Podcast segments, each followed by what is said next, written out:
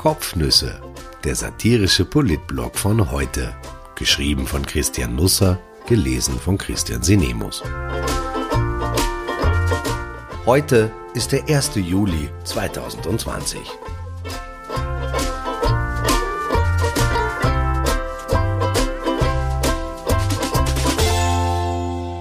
Ein billiger Zirkus. Leberkässemmeln, Boxhandschuhe und ein Latrinengerücht. Die neue Normalität kommt oft mit so einer Wucht daher, dass es einen fast umhaut. Gestern früh landete ein E-Mail in meinem Postfach, das nicht weniger verkündete als das Comeback des Jahres. Dem Schreiben galt natürlich sofort meine ungeteilte Aufmerksamkeit. Was könnte gemeint sein? Die Regierung hat erstmals wieder oder überhaupt zum ersten Mal eine Verordnung zustande gebracht, die keine gravierenden Fehler aufweist? Claudia Danner führt das Bundesheer zu neuer Stärke und beginnt mit dem Bau einer Atomwaffenbasis im Machfeld? Den geladenen Politikern fällt im Urausschuss plötzlich alles wieder ein? Nein, erfuhr ich, als ich weiterlas. Es wurde viel besser, größer, mächtiger. Das Comeback des Jahres besteht darin, dass der Radio Burgenland Musikmärz zurückkehrt, nämlich schon am 6. Juli. Da ist der März zwar nicht mehr ganz taufrisch, aber weil der Radio Burgenland Musikmärz im März wegen der Pandemie abgebrochen werden musste, ist jetzt im Juli März. Dafür beginnt aber alles mit einem Tusch. DJ Ötzi, Toni Vegas und Rudi Nemicek, um nur ein paar zu nennen, werden an eben diesem denkwürdigen 6. Juli von 8 bis 9 in Guten Morgen Burgenland zu Gast sein. Zum Finale am 17. Juli kommt dann ein Auto zur Verlosung, ein Peugeot, zur Verfügung gestellt vom Autohaus Friesel falls das jemand kennt. Der Autohandel wartet ja irgendwie noch auf ein Comeback des Jahres. Also äh, es wird schon wieder viel Auto gefahren, aber es werden keine Neuwagen gekauft. Alle verwenden nur das alte Zeug. Ich weiß nicht, ob der Radio Burgenland Musikmärz jetzt in diese Kategorie fällt, aber Zirkusbesuche werden billiger. Die Regierung schaut darauf, dass wir nicht nur mit ihr unseren Spaß haben, sondern es in unserem Leben grundsätzlich heiter zugeht. Und was bereitet uns am meisten Freude? Tiere und Clowns. Im Parlament wurde gestern eine großzügige Senkung der Umsatzsteuer fixiert. Ich denke, irgendwann wird die Regierung sagen, wisst ihr was, Leute, ihr zahlt einfach, was ihr wollt. Diese ewige Prozentvorschreiberei nervt. Also, Umsatzsteuer auf Speisen von 10% auf 5% runter. Würstelstände und Catering sind mitgemeint. Umsatzsteuer auf alkoholische und alkoholfreie Getränke von 20% auf 5% runter. Umsatzsteuer auf Eintrittskarten, Klammern Tierparks, Museen etc. von 13% auf 5% runter. Umsatzsteuer auf Übernachtungen von 10% auf 5% runter. Das gilt für Hotels, Pensionen, Ferienwohnungen, Campingplätze. Und, habe ich es nicht gesagt, der Zirkus wird billiger. Statt 13% Umsatzsteuer nur mehr 5%. Ich freue mich für alle Dromedare und dressierten Hunde stellvertretend mit, obwohl ich Zirkus, abgesehen von Roncalli, nicht gut leiden kann. Clowns empfinde ich als Bioterrorismus. Was ich gut finde, auch Schaustellungen werden nunmehr von 5% statt mit 13% besteuert. Wenn also Sebastian Kurz, sagen wir einmal in der Auslage von Pik und Kloppburg in der Kärntner Straße ausgestellt wird, dann ist für diese Schaustellung nur mehr eine reduzierte Abgabe an den Fiskus abzuführen. Billiger gab es den Kanzler noch nie. Weil uns die Regierung gern im Alltag unterhält, hat sie sich einen Spaß erlaubt. Sie unterscheidet nämlich zwischen verabreichten und nicht verabreichten Speisen. Nicht verabreichte Speisen werden natürlich auch verabreicht, aber halt nicht im jeweiligen Geschäftslokal, sondern irgendwo anders, auf der Straße, im Auto, daheim. Ihnen mag das Wurscht sein, wo Sie Ihre Wurstsemmel essen, der Steuer aber nicht. Für verabreichte Speisen fällt nämlich jetzt eine Umsatzsteuer von nur mehr 5% an. Für nicht verabreichte Speisen muss man die volle Länge von 10% bezahlen. Wenn Sie sich also beim Fleischhauer eine Leberkässemmel kaufen, dann wird er Sie fragen, essen Sie es gleich oder nehmen Sie es mit? Also, verzehren Sie die Semmel sofort oder darf ich sie einpacken? Es entstehen automatisch zwei Kategorien von Lebensmitteln. Eine Art Fleischrassismus greift um sich. Das hat Folgen. Wenn Sie der Fleischhauer fragt, essen Sie es gleich da oder nehmen Sie es mit, können Sie antworten, ich esse die Semmel hier. Dann aber, wenn Sie die essen Sie es gleich da oder nehmen Sie es mit Semmel in den Händen halten, dann machen Sie Absatz, kehrt, reißen die Tür auf und rennen los, als wäre der Leibhaftige. Es ist nicht kurz gemeint, hinter Ihnen her. Für Ihre essen Sie es gleich da oder nehmen Sie es mit, Semmel haben Sie nämlich dann nicht 10%, sondern nur 5% Umsatzsteuer gezahlt, also ordentlich was gespart. Illegal, aber die Zeiten sind hart. Ich sage dazu, es kann zu kniffligen Situationen kommen. Etwa wenn der Fleischer Ihnen nachläuft, was immer noch besser ist, als er schmeißt Ihnen ein Messer nach und Sie an der Tür am Krawattel erwischt, dann ist das ganz entscheidend, ob Sie zumindest eine Schuhspitze schon im Freien hatten, denn davon hängt die gesamte Umsatzsteuerlast ab. Ich weiß nicht, wie genau das gesetzlich geregelt wird, aber ich rege die Einführung eines Videoschiedsrichters an, ähnlich wie man ihn von der deutschen Bundesliga her kennt. Es werden alle Eingänge von Geschäften mit Videokameras ausgestattet. Die Filmaufnahmen werden dann von einer unabhängigen Kommission, die etwa im Keller des Bundeskanzleramtes direkt neben der Schredderei sitzen könnte, begutachtet und beurteilt. Entscheidet diese unabhängige Kommission, dass sie sich bereits im Freien befunden haben, dann müssen sie die Differenz von 5% Umsatzsteuer auf 10% aufzahlen.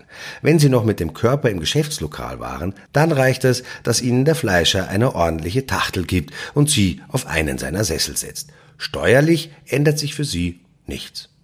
Das ganz große Steuergeld werden wir uns nicht bei der Essen des Gleido oder nehmen das mit Semmel holen, sondern bei den Internetgiganten. Keiner arbeitet so intensiv daran, Google, Amazon und Apple Geld abzuknöpfen wie unser Bundeskanzler. In der Tiroler Tageszeitung sagte er Ende Dezember 2018, Österreich werde eine eigene Digitalsteuer einführen. Es sei nur gerecht, wenn die Internetgiganten in Europa ordentlich Steuern zahlen. Das Thema zog sich ein bisschen hin. Gelegentlich fordert der Kanzler faire Bedingungen im Handel, die nur über eine Digitalsteuer erreichbar wären. Die alte Regierung ging, die neue kam und zog dieselben Boxhandschuhe an. Auf Seite 83 des Regierungsprogrammes findet sich unter dem Titel Bekämpfung des Steuerbetrugs eine Passage, die das Silicon Valley mit Sicherheit beben lässt. Die Bundesregierung, steht da, bekennt sich dazu, konsequent gegen internationale Steuerverschiebungen bzw. gegen jede Art von Missbrauch, Steuerbetrug und Steuervermeidung vorzugehen und wird Steuerrückstände effizient einbringen. Die Rede ist erneut von einer digitalen Konzernsteuer, die man selbst einheben wolle, ehe die EU endlich in die Gänge kommt. Bevor wir aber damit beginnen, den Internetgiganten Trilliarden abzuknöpfen, schenken wir ihnen lieber vorerst einmal Geld, zum Beispiel Amazon. Geld muss dorthin fließen, wo es gebraucht wird. Amazon hat 2019 nur 11,6 Milliarden Dollar Gewinn gemacht. Die Bundesregierung senkte gestern die Umsatzsteuer für Kunst und Kultur von 13 Prozent auf 10 Prozent. Das betrifft Künstler, Eintrittskarten für Theater, Oper, Konzerte, Kinos, dazu Bücher und E-Books, auch Medien. Das ist an sich lobenswert, hat aber einen Haken. Amazon bekommt dadurch geschätzt 18 Millionen Euro geschenkt. Der Konzern also, dem wir Geld abnehmen wollten, erhält von uns Steuergeld. Die werden verwirrt sein in Kalifornien, wenn sie plötzlich Eingänge am Konto verbucht sehen und den Kanzler noch im Ohr haben, der versprochen hatte, ihnen Millionen abzunehmen. Mit den 18 Millionen Euro kann sich Amazon 720 neue Transporter kaufen, um seine Waren zuzustellen und die Buchhändler weiter an den Rand zu drängen, für die diese Umsatzsteuersenkung eigentlich gedacht war. Wir bauen unsere Autobahnen für Amazon, sagte der Verkehrsplaner Hermann Knoflacher jüngst im Falter. Man kann das erweitern. Wir öffnen den Amazon-Transportern unsere Städte, lassen sie achselzuckend überall kurz parken, wo sie es als nötig erachten. Wir bauen unsere Digitalinfrastruktur aus, damit alle komfortabler und schneller bei Amazon bestellen können. Und weil das noch nicht reicht, legen wir noch etwas Geld obendrauf. Das also ist diese ökosoziale Steuerreform, von der alle reden. Auch für die Medien gibt es einiges Geld. Die Umsatzsteuer wird für das zweite halbe Jahr ebenfalls auf fünf Prozent abgesenkt. Ich mag diese Neiddebatten nicht und will hier auch keine anstoßen. Jeder soll so viel bekommen wie möglich, es sei ihm gegönnt. Aber ich wundere mich. Die Regierung erlässt Zeitungen und Magazinen Millionen, aber es gibt so gut wie keine Berichterstattung darüber. Das Wesen von Neiddebatten ist ja auch, dass all jenes Geld, das man selber bekommt, gutes Geld ist und all jenes, das ein anderer bekommt, schlechtes Geld ist. Da heute bekanntermaßen eine Gratiszeitung ist, fällt die Umsatzsteuer auf Verkaufserlöse bescheiden aus. Wir profitieren von der Regierungslösung mit ziemlich genau null Euro. Soll sein. Aber ich rechne fest damit, dass alle, die jetzt kassieren und schweigen, bei der nächstbesten Gelegenheit aufjaulen, wenn Förderungen anders fließen. Es ist ja wahrhaft eine seltsame Branche. Durch die Reduktion der Umsatzsteuer erspart sich die Krone im Halbjahr rund 3,8 Millionen Euro, die kleine Zeitung 1,3 Millionen Euro, der Kurier 740.000 Euro, die oberösterreichischen Nachrichten 533.000 Euro, der Standard 353.000, die Presse 306 76.000 Euro, das Profil 86.000 Euro, die Welt der Frau 27.000 Euro. Ich hoffe, die Regierung bringt das diesmal gesetzlich besser auf die Reihe als bei der jüngsten Verordnung. Die war so budget formuliert, dass sich zwei Medien gleich einmal einen Nachschlag von einer halben Million Euro holten. Ehe ich Sie ins Morgengrauen entlasse, noch ein paar Anmerkungen, wenn Sie erlauben. Heute ist unter anderem Peter Siedlow im Ibiza-U-Ausschuss zu Gast. Der Bezirksrat, der es über ein blaues Ticket in den Casino-Vorstand schaffte, soll bei seinem früheren Dienstgeber eine Geburtstagsparty für seine Ehefrau als Firmen-Event verrechnet haben, schreibt der Standard.